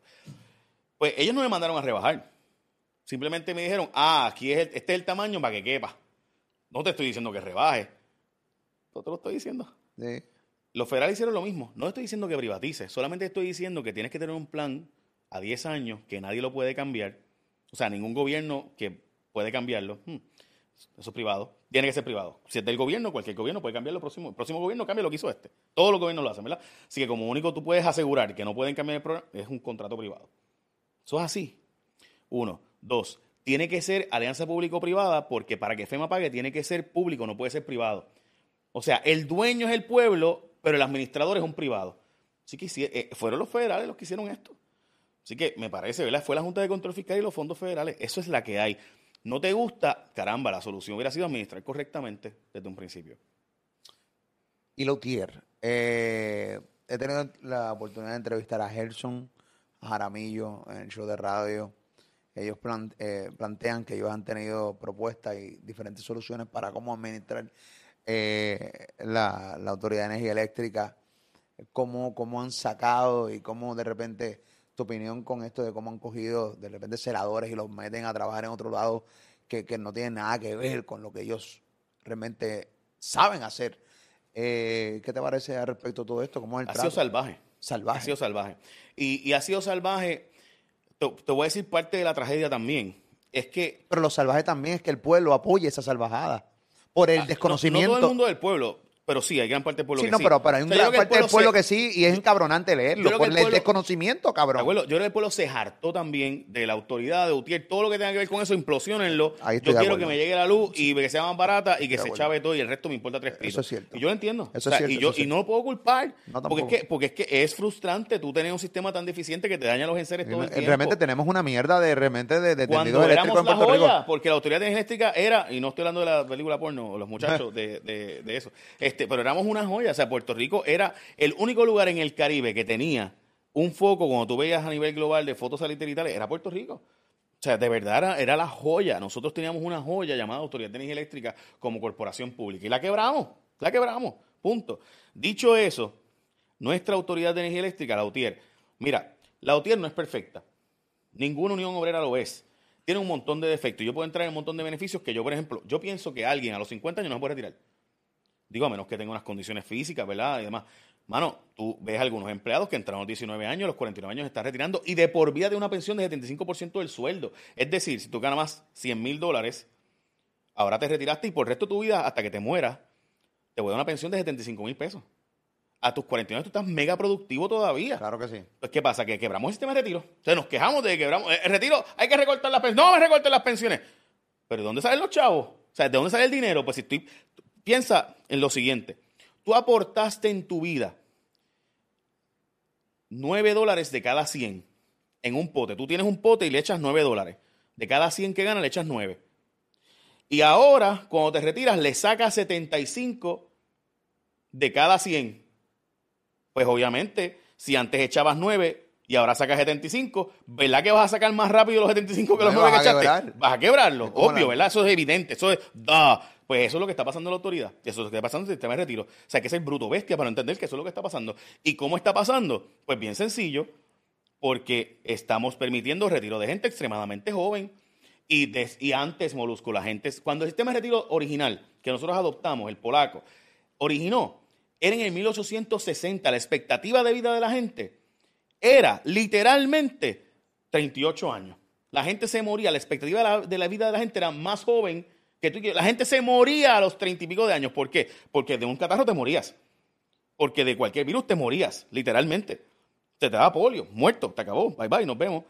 Hoy día, gracias a las vacunas, que tanta gente no quiere vacunarse, pero gracias a las vacunas, principalmente las vacunas, y el tratamiento médico, desde los 60 para acá, el ser humano ha aumentado su expectativa de vida al punto de que usted dura 83 años en promedio en Puerto Rico. Si eres mujer, duras 83 años, los hombres duramos 76. Obviamente las mujeres se cuidan mucho mejor, así que mujeres busquen un hombre más joven. Pero, pues esos son los datos, por si acaso. Pero, si usted está buscando por qué duramos tanto y por qué nuestros sistemas de retiro colapsaron, fue porque el sistema de retiro se hizo pensando en que usted se iba a morir entre sus 60 y 65 años. Sistema de Polonia. Si usted llega a los 60 años, te merecía vivir el resto de tu vida de una pensión. ¿Sabes cuánta gente llega a los 60 años? Casi nadie. Hoy día, todo el mundo llega a 60 años. Así que, obviamente, quebramos el sistema de retiro, full. lo desangramos. ¿Y qué pasa? Para eso tú tienes que ir escalonando, aumentando las aportaciones y aumentando la edad de retiro. Pero nada de eso se hizo. Entonces ahora colapsó. Oye, que Chavienda colapsó. oye, oye, qué cosas, ¿no? Este, oye, no hay chavos para pagar retiro. O sea, entendamos para que entendamos esto, Molusco. Hoy día le pagamos más dinero, nos cuesta más pagar a los pensionados para que sigan retirados que a los trabajadores que están trabajando. Tenemos más gente hoy día retirada que trabajando. ¿Cómo tú sostienes un país que le estás pagando más gente para que no trabaje que a los que trabajan? Que es lo mismo del púa. Lo mismo. La misma mierda. La mismo. La lo mismo. mierda. Y esos son los datos. Ah, esos datos no me gustan. Pero esos son los datos. Esos son los- Sí. hoy, día, hoy tenemos 38 mil maestros aportando sistemas de retiro y trabajando. 47 mil, casi 48 mil retirados. O sea, estamos pagándole más a maestros para que no den clase que para que den clase. ¿Cómo se sostiene ese sistema? Díganme ustedes, por favor, porque yo no lo sé. O sea, entonces es, es el problema de no irte a los datos, de no, de, no, de no dominar los temas y entender por qué estamos como estamos. Eh, cero recorte a las pensiones. Eso suena precioso. ¿Puede nuestra generación millennial aguantar mantener nuestros hijos, pagar nuestros préstamos estudiantiles, pagar nuestra renta, pagar una hipoteca y con las casas que están en Dorado, ¿verdad? Los precios que están gracias a los que han venido para acá, podemos y a la misma vez mantener a nuestros padres y a la misma vez pues, mantener las pensiones, podemos mantener el gobierno que hemos creado, de verdad podemos, 68 municipios, o sea, eh, y, eso hace que mucha gente diga, diablo Jay, eso es un berenjenal, me voy para el carajo y resolví mi problema. Claro, porque aunque en Estados Unidos hay eh, problemas similares, el puertorriqueño que se va se enajena y entiende que no los hay. Porque acuerdo, pasa, porque, por- porque es una realidad. O sea, Estados Unidos tiene tantos problemas, pero el puertorriqueño se va y simplemente se enajena. Está pendiente a Puerto Rico, pero no, no, no está pendiente tampoco a Estados Unidos, donde es el país que está viviendo ahora. Eh, o sea que, que podemos decir también, siguiendo con lo de energía eléctrica, que vamos rumbo también a la privatización, la privatización de la autoridad de agosto de Eso alcantarillado. es cuestión de tiempo. Eso es una cuestión de tiempo. Bien, bien poco tiempo. Eso es una cuestión de tiempo. O sea, va a pasar lo Sí, mismo Yo full. pensaba que iba a pasar incluso antes que la Autoridad de Energía Eléctrica. Eso sí está jodido. Es- en, en marzo de este año había un plan para, para que eso pasara. No sé, de hecho, se pospuso. Eso, la autoridad- o sea, a mí, a mí, a mí me parece, a mí me parece, nosotros estamos jodidos en seguridad, en salubridad, en educación, en energía eléctrica, en, en agua. A mí es bien frustrante ver, o sea, estamos hablando de una, futuro, un- un- una futura sequía que va a haber este año aquí en Puerto Rico. Y cómo todavía no, o sea, no se hace nada, no hay un proyecto, no hay nada para... ¿Tú sabes que a mí me asusta por las noches cuando me voy a acostar a dormir? Te voy a decir algo que no es nada de lo que has dicho.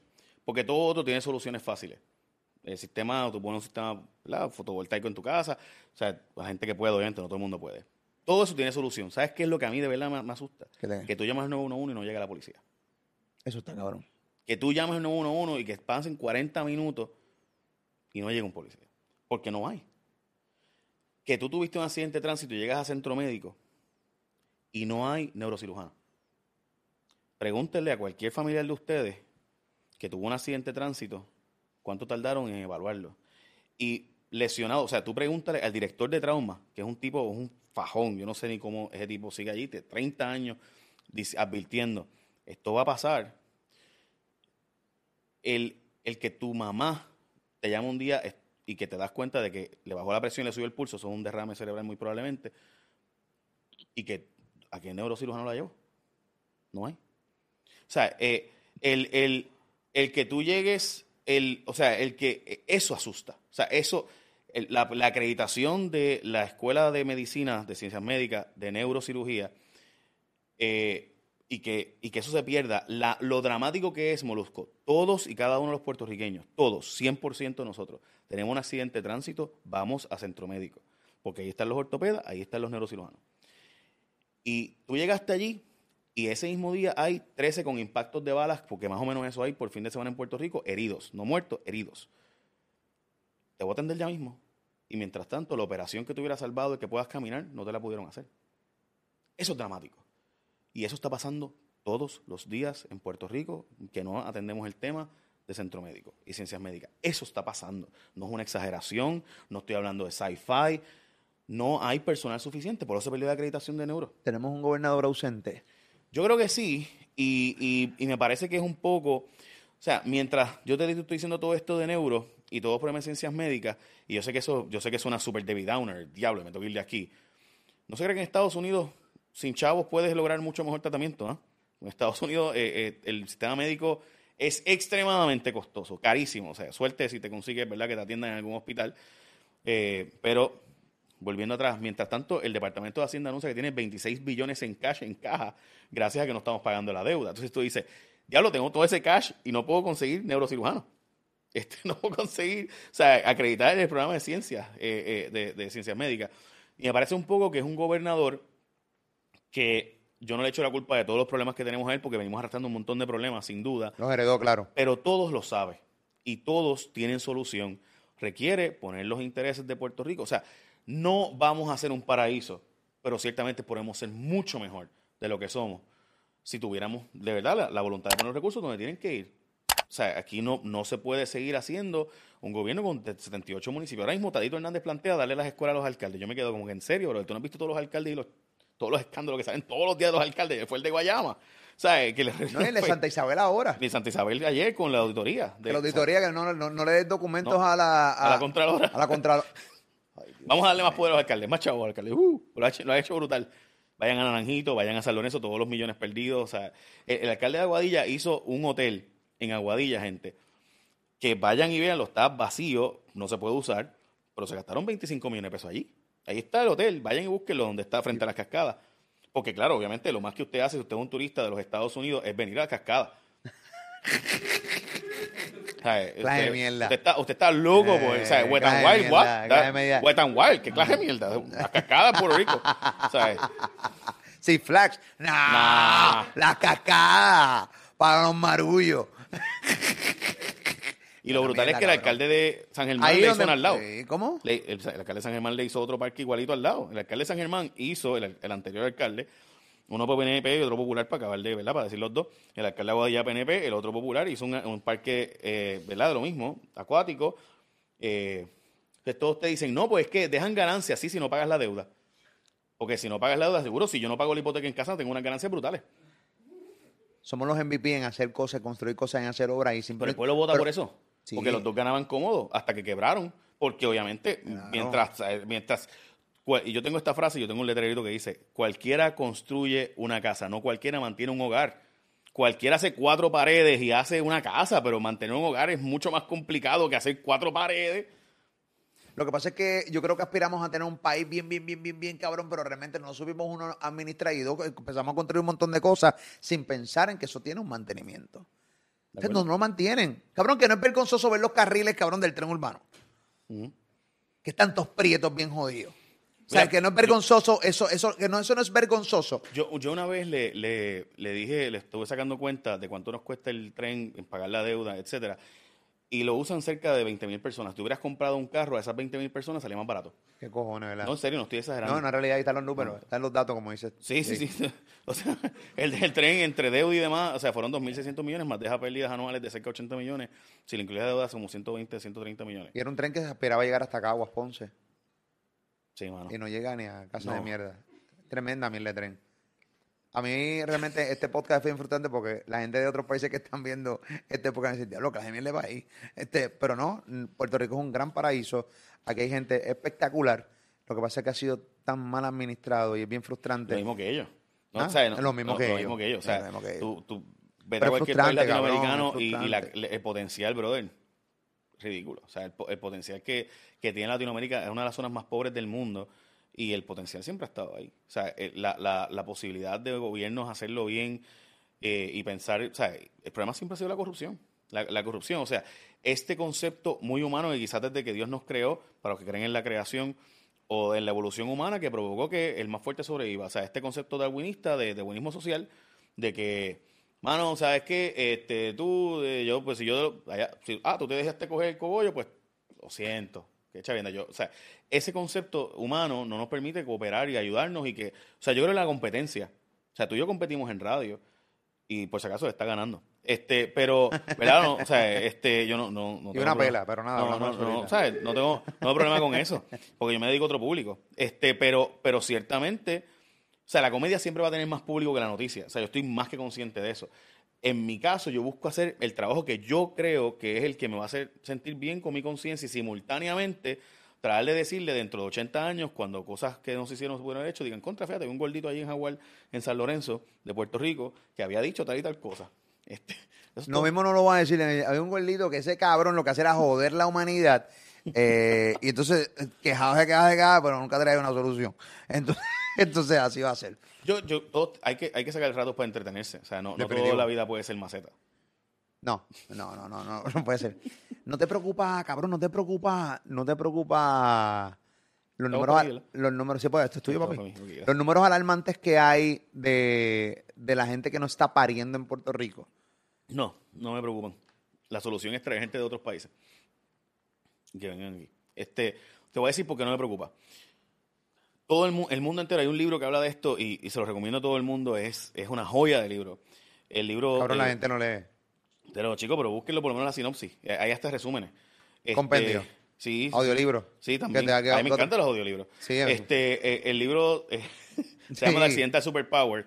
Es un tipo republicano él, pero en verdad es bien inteligente y aunque sea republicano, o sea, eh, que cabrón, un tipo republicano lo ahí. que pasa es Eso que, es es inteligente, que pero- eso porque tú, en mucha gente como que es republicano lo odio. O sea, es como que ya es del equipo que no me gusta, fo. O sea, ya no sirve. O sea, eh, yo, yo soy mega fan de los Cubs de Chicago, todo el mundo lo sabe, pero eso no significa que Yadi no es el mejor catcher que hay en la liga. Punto. Yadi lo es, aunque, aunque juegue para un equipo que es mi archienemigo y lo odio, pero, pero lo amo, ¿sabes? ¿Me entiendes? Pues lo mismo. Entendimos Eh, tu analogía. que gracias. Este, pues yendo a, o sea, yendo a, este libro plantea que el mundo entero, y, los datos demográficos están ahí, el mundo entero está pasando por lo mismo. Todos los países del mundo, excepto el África, el continente africano, están pasando por la misma situación, algunos países africanos también, del envejecimiento de la población y la no sustitución. Ya oficialmente Estados Unidos tiene más muertes que nacimientos. Eso, eso es, un, eso es un dato. Europa hace tiempo, desde 2007. Japón, desde principios de los 2000, tiene más muertos, más gente que muere versus los que nacen. Ok. De hecho, Japón tiene la cantidad de gente virgen sin sexo, adultos, jóvenes adultos más grande del mundo. O sea, contrario a lo que tú piensas y a lo que todos pensamos, nuestra generación habla mucho de sexo, pero tiene mucho menos sexo que la generación de nuestros padres. Y eso es un dato, ¿verdad? Eso O sea, los japoneses no chichan. no, mucho menos que, que el resto de la humanidad. Sí, sí, eso es un, eso es un Wow. dato. Por ejemplo, Singapur ha Y tenido todos los que- fetiches que uno tiene con japonesa y pendejo coño, ¿verdad? Eh, puede ser más con la China. Este, o la, bueno, con la China, geisha. con esa- Este, no sabía que los japoneses, saluda a los japoneses que nos ven, somos como número Bueno, 35 tenemos un coreano. ¿no? Este, eh, el coreano de, del reggaetón. loco, Exacto. loco. Coreano loco, tú no chichas, cabrón. este, pues la, la cosa es que tenemos una situación de, de- la humanidad de, de que simplemente los seres humanos, cuando llegamos a un estándar de vida, no queremos bajarlo. Elizabeth Warren tiene un libro que es la ahora senadora, pero que era la, la- la- ella era la profesora de Derecho de Quiebras de Harvard, la universidad más importante probablemente del mundo. Y ella escribía que la quiebra, la correlación más directa era tener un hijo. Tú tenías un hijo, la mayor parte de la gente termina en quiebra. ¿Por qué? Porque ponemos en el Kinder Music, aunque no, no tenemos los chavos. Le compramos el coche ese noruego, aunque no tenemos los chavos. Le, le metemos el seat sueco ese, que tampoco tenemos los chavos. Porque empezamos a decir, no, para mi hijo lo mejor. Bueno, pues lo mejor es que terminaste en quiebra. Entonces no tienes ni lo mejor para ti ni lo mejor para él. Sí, no, y esa frase estúpida que dicen, no, yo le quiero dar a mi hijo lo que yo nunca tuve, y la realidad del caso es que no, tienes que dar a tu hijo realmente lo necesario para sobrevivir. Así es. Dentro del Y que aprenda, que tú tengas. y que aprenda, que que la vida es dura. Hay que, puñeta. hay que echar para adelante, correcto, Claro, hay que trabajar. Pues esta generación cada vez más ha visto que la, el costo de tener hijos, ¿sabes cuánto cuesta un cuido, por ejemplo, en Maryland? Te, voy a dar, te doy el ejemplo de Maryland porque es un- una amiga lo acaba de pasar y me- hablé con ella. 2.300 pesos al mes cuesta el cuido para ella poder trabajar. Mierda. No estoy exagerando. Eso, eso, y en Estados Unidos cada vez por los, por los, por los seguros y, de- y las demandas. O sea, eh, eh, un INS se cae, ¡ah! El demandado. Y entonces los abogados lo dañan todo, como les dije. Entonces, eh, eh, el punto es que el, un cuido puede costar tanto que simplemente no es negocio tener hijos. Y yo no quiero bajar mi calidad de vida. Así que la- en el mundo entero está pasando eso. Por eso Que tú no ves es que- negocio tener hijos. no es negocio tener hijos. Por tanto, tú ves que son los más pobres los que más hijos tienen. ¿Y por qué los más pobres son los que tienen más hijos? Siempre ha sido así, Molusco. Búscate los hacendados a ver si los hacendados tenían más hijos o eran los esclavos. O sea, es- eso sí. Hay que ser un sacrificio. Yo Por- tengo dos hijos. Tú tienes tu nena. Un- mi nena. Sí, y fue un ups.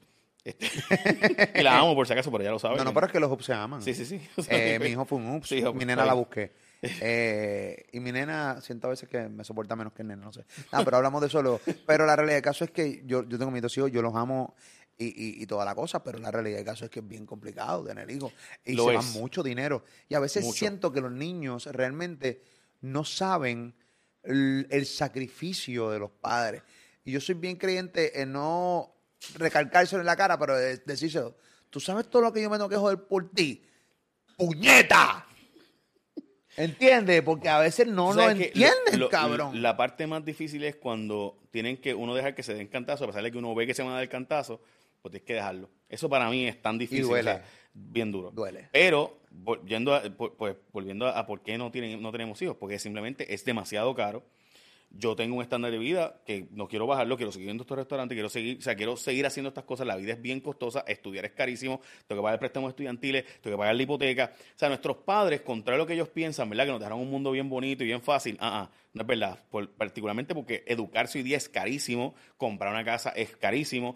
Vivir y que los demás al lado tuyo vean, ¿verdad? Que es, es costoso. Mi La- mamá me escribió y se montó un avión fue para el carajo, no viene aquí. Pero no hizo un mal trabajo por lo, por lo, por lo que hemos visto, no te ha ido tan mal. No. Eh, en fin, y, y fue fajona también. La cosa no, es que el- el- el cuento es que yo, la única solución en los países del mundo, todos, todos los países del mundo, la única solución ha sido traer inmigrantes. Alemania, esa fue la única solución. Estados Unidos no pasa por este problema peor de, mi- de, de- de decrecimiento poblacional porque entran un montón de inmigrantes todos los años. Esos son los datos. O sea, la única solución a nosotros es, en vez de la homofobia y la xenofobia, perdón, la xenofobia eh, y el racismo de Donald Trump, esto, o sea, Estados Unidos es la potencia mundial que es, la siguiente superpower republicano, porque tiene gente que quiere ir a Estados Unidos a trabajar y producir y echar para adelante a su familia. Definitivo. Así que, y nosotros tenemos que entender que esa es la que hay. Si nosotros queremos echar para adelante, es lo mismo. No, no, eh, tienes toda la razón en, en- en cuanto a eso. O sea, Porque no vamos a tener más hijos. O sea, la gente que decidió no tener más hijos, no va a en, tener en más. estas semanas han llegado muchos dominicanos a Puerto Rico y la realidad es que la gente no sabe que en Puerto Rico eh, ahí no hay mano de obra, pero hay mucho trabajo en construcción. Muchísimo. Los dominicanos están llegando y ¿qué, qué pasa? Llegan a Puerto Rico en Yola, lamentablemente, y si logran eh, llegar bien, pues tienen trabajo automáticamente en Puerto Rico. Hay Mucho. muchos dominicanos llegando full a trabajar en construcción. Porque el puertorriqueño, como estábamos hablando ahorita, pues no quiere trabajar en construcción, o sea, no quiere trabajar, no. pero hay mucho trabajo. Y estamos viendo eso, o sea, hay una emigración de parte de los hermanos dominicanos nuevamente a Puerto Rico como nunca la habíamos visto de hace muchos años. De acuerdo, y esa, y si lo hiciéramos ordenadamente, no tendrían que sacrificar sus vidas Claro. al- cruzando, ¿verdad? Arriesgando literalmente su vida para cruzar y llegar Hacer aquí. una alianza entre gobiernos, de Exacto. Y eso se puede hacer, o sea, que sí. existe. Yo creo que si algo nosotros deberíamos convencer a Estados Unidos es de que, de que de crear un sistema de tipo IB5, eso es un sistema para traer gente con visa de trabajo. eh, De y manera que- legal. El, Legal. el dominicano se pueda montar en un avión y pueda venir, mira, vente a Puerto Rico. De hay hecho, muchos dominicanos que vienen a. Puerto Rico, vienen a Puerto Rico, pero realmente lo usa de, de trampolín para irse a Nueva York. Claro, también. Este, y eso es una realidad. O sea, muchos dominicanos vienen aquí, hace par de pesos para poder irse a Nueva York, comprarse pasajes, etcétera, y entonces pasarle remesa. O sea, la, la, la economía de República Dominicana es casi 30% remesa. O sea, remesa de dinero que yo gano en mi país, eh, en Estados Unidos o Puerto Rico, y lo envío a mi país de vuelta. Claro. Que, by the way, Puerto Rico va en esa dirección. Eh, Puerto Rico, muchos de los, de los jóvenes puertorriqueños que se van, van y entonces le envían a los papás una, un tipo de remesa. Todavía no estamos al nivel de ser un por ciento significativo, pero ciertamente va aumentando considerablemente. Ya lo Jay, este podcast está bien, hijo de la gran puta. Eh, y yo sé que mucha Eh, gente ¿No está estás este- aburrido? Yo, yo siento que ya como que está bueno. No, no, no, no, ya No, lo acabé. este- eh, lo vamos a acabar. No, Este, no, no, no por, no por mí, lo digo porque... No, o sea, a, mí, yo- a mí no me ha parecido aburrido. Aquí la gente, incluso tú has hecho reír a esta gente aquí. O sea, debería ser un stand-up comedy. Ya veo cómo te ganas la vida fácilmente, porque no, Eh, no cuesta trabajo. No, no, no. Realmente es una pelota de podcast. Yo, yo invito a la gente que lo comparta porque aquí entre chistes y eso. Bueno, la próxima vez tiene que buscar alguna forma en donde tapen algo, porque esto se ve horrible. Acabo de verme ahí. Diablo, me veo de 600 libras. Ahora de 450. Ahora de no. 600 otra vez. No, no, lo que pasa es que lo- los pantalones cortos están cabrones. Este, Créeme que no son los pantalones el problema. Ojalá miren más, más que allá y no miren el resto. Pero estás a la moda porque los pantalones ahora se están usando aquí, papi. Sí, los- Eh, los putis. eh, eh, los puticitos, esa es la que hay. Jay, eh, tú sabes que la admiración, te admiro. gracias por el rato. La realidad del caso es que siempre te llamo para que estés aquí conmigo y, y hablar de estas cosas de Puerto Rico. Yo creo que hay que hacerlo de una manera divertida, de una manera en que sacar a la gente de los formatos eh, tradicionales, llevarlo a formatos como este, porque estoy seguro que hemos llegado a un montón de personas hoy que nunca habíamos llegado, hablándole realmente de lo que representa la estadidad para Puerto Rico, hablándole realmente de lo que es la Autoridad de Energía Eléctrica, lo que es Luma, hablándole a Arreo Bichuelas, a la gente, ¿entiendes? Sin color de pendejo. Eh, porque al final del día, esto no se trata de colores de partidos políticos, esto se trata de realmente de gobernanza. Molusco, todo tiene ventajas y desventajas. El ejemplo de la estadía que acabas de decir, la estadía tiene un montón de ventajas. Tiene una desventaja. Vamos a pagar impuestos federales que hoy día no pagamos por encima de los impuestos locales que pagamos. Hay que entender eso. O sea, Puerto Rico tendría los, los impuestos más grandes de toda la nación si nosotros somos Estado mañana, si no bajamos los impuestos estatales. Todos los estados han tenido que eliminar sus impuestos para poner los impuestos de la estadidad. Porque los impuestos de los estados todos tienen que ser iguales en los de la estadidad. O sea, el gobierno federal tiene poner los mismos impuestos en Puerto Rico y en Alaska. En Puerto Rico, si fuéramos estado, y en Hawái. Así que todos los estados tienen que bajar sus impuestos locales. Y el problema es que en Puerto Rico, en el proceso de la deuda que estamos pasando, estamos ignorando la deuda a los impuestos. Es decir, no podríamos bajar el IBU, por ejemplo, por los próximos 40 años. Así que hay que dejarlo ahí y encima los de la estadidad. Wow. Sentamos ese concepto, ¿no? Así que nos conviene esta idea. Hay muchas cosas buenas, pero hay que también hablar de las malas. O sea, hay que- y yo creo que el puertorriqueño puede tomar decisiones sabias si estudia el tema de verdad, no si es mera emoción. Igual que casarte o igual que tirarte la jeva o, o el jevo. Eh, O sea, requiere, piénsalo bien, de verdad esto es lo que tú quieres hacer, estas son las consecuencias positivas y negativas, vale la pena, Eh, toma tu decisión. Mi, mi único interés, cuando tú me invitaste a estar aquí, este, era precisamente tratar de, de plantear eso. O sea, es el, hermano, Puerto Rico es un paraíso, solo falta que cooperemos. Lo es. Y nosotros como ciudadanos de Puerto Rico también tenemos que cooperar muchísimo. Eh, hay muchos haciendo que les de los cojones. Y se ve, cabrón. O sea, y es bien frustrante. Es bien frustrante. No se lo podemos dar todo al gobierno también. Eh, tenemos que cooperar. Pero sí, Puerto Rico es un paraíso. A mí me encanta vivir aquí. Yo amo vivir aquí. Yo quiero morir en mi tierra. Eh, pero cabrón, cada día nos las ponen más difícil. Sí, y nosotros no, no, o sea, tenemos la ventaja de que, de que nos va mal, pero a mucha gente aquí le va bien mal. O sea, y mucha gente, y de nuevo, Pero yo soy de los que, de los que, y me apa- una de las cosas que me, que, que- que me frustraba era, a mí no sé si te pasa lo mismo, pero a mí me puede ir bien, llamen por eso, yo trabajo todos los días para eso, pero cuando a mucha gente le va mal a mi alrededor y veo, a mí yo no, no, no me hace sentir bien, mm, porque Sí, se- tú vives aquí, tú coges los vivo boquetes de la carretera, A mí no ¿sabes? me gusta que a- a mi gente le vaya mal, aunque yo no te conozca, yo no sé la gente que me está viendo ahora mismo, pero si no me gusta verlos mal, no odio ver a la gente mal, lo, lo, lo odio, y más cuando sé que realmente nosotros como país podemos hacer más para que esa gente no le vaya mal. De acuerdo, y, quiero terminar, menos de mi parte, de, de decirte que gracias por invitarme. Este, primero, segundo, yo siempre querido ser gracioso. De hecho, eh, si me saliera, eh, probablemente haría un show de comedia, pero no me sale. Así que pues hago lo que hago. lo- Sabrá Dios si realmente te monta algo bien chévere y sin pensar que realmente te saliera, realmente Eh, haga he- he, reír he tratado y no me tú. sale, no, no me sale natural. Me sale en, en privado, en conversaciones, pero como que no, no, pero, pero en fin, o sea, hacer un stand-up así esas, y las obras que tú haces no las haría. Pero en fin, o sea, lo que quiero decir que, que todos eh, buscamos lo que no tenemos. O sea, todos buscamos, o sea, tú tienes la jeva que tienes, está durísima, pero siempre miras para el lado. ¿Por qué? Porque la conquista es lo que te llama la atención. Quieres buscarte eso otro que no tienes porque a todos nos llama la atención y siempre, el dicho en inglés, ¿verdad? Eh, eh, la- el pasto del lado siempre se ve más verde que el tuyo, o la grama del lado se ve más, más verde que el tuyo. Aquí hay un montón de talento, es cuestión de apreciarlo eh, y literalmente cooperar. Y el resto, pues, se toma, de verdad es un paraíso, simplemente falta que cooperemos. Cabrón, gracias por estar aquí. Siempre. Gracias a ustedes por vernos acá siempre en este canal. Dale a la campanita, suscríbete a este canal de YouTube. Molusco TV, gracias por vernos siempre, comparte este contenido y gracias por estar ahí con nosotros. Un aplauso a Fonseca Corrillo, esa es la que hay. Yo te veo ahorita, no me despido nunca. Cuídate, Molusco TV.